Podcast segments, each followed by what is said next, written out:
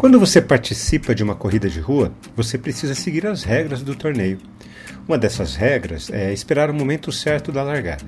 Se você se inscreveu para correr 10 km, precisa esperar o momento certo da largada de todos os corredores que percorrerão esse trajeto. E assim, com relação a quem correrá 3 ou 5 km. Vamos caminhar juntos?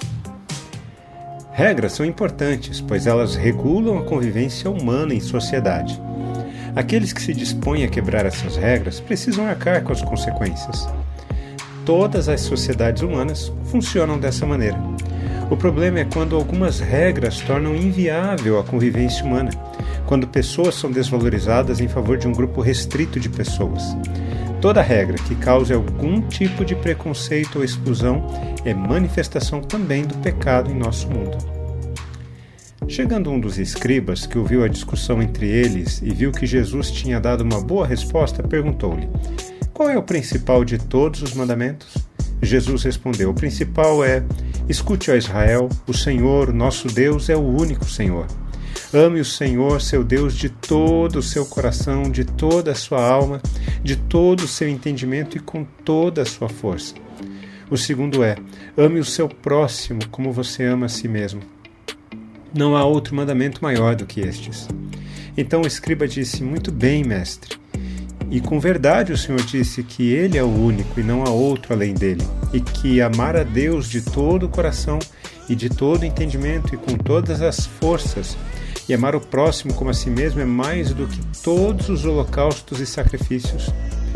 Vendo Jesus que o escriba havia respondido sabiamente, declarou-lhe: Você não está longe do reino de Deus e ninguém mais ousava fazer perguntas a Jesus. O escriba fez uma pergunta importante a Jesus: Qual é o principal de todos os mandamentos? Não era uma pergunta aleatória. Os escribas haviam decodificado o Antigo Testamento, identificando 613 mandamentos a serem cumpridos como forma de agradar a Deus. A regra dizia que quem cumprisse todos esses mandamentos agradaria a Deus.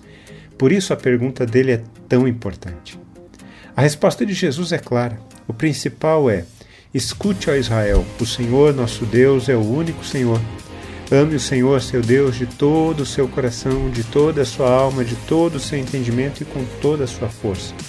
E o segundo é: ame o seu próximo como você ama a si mesmo. Jesus está afirmando que as pessoas cumprirão os 613 mandamentos ao amar a Deus amando as pessoas. O escriba, maravilhado com a resposta de Jesus, declarou que amar a Deus amando as pessoas era mais importante do que todo o sistema religioso judaico que era estabelecido em holocaustos e sacrifícios.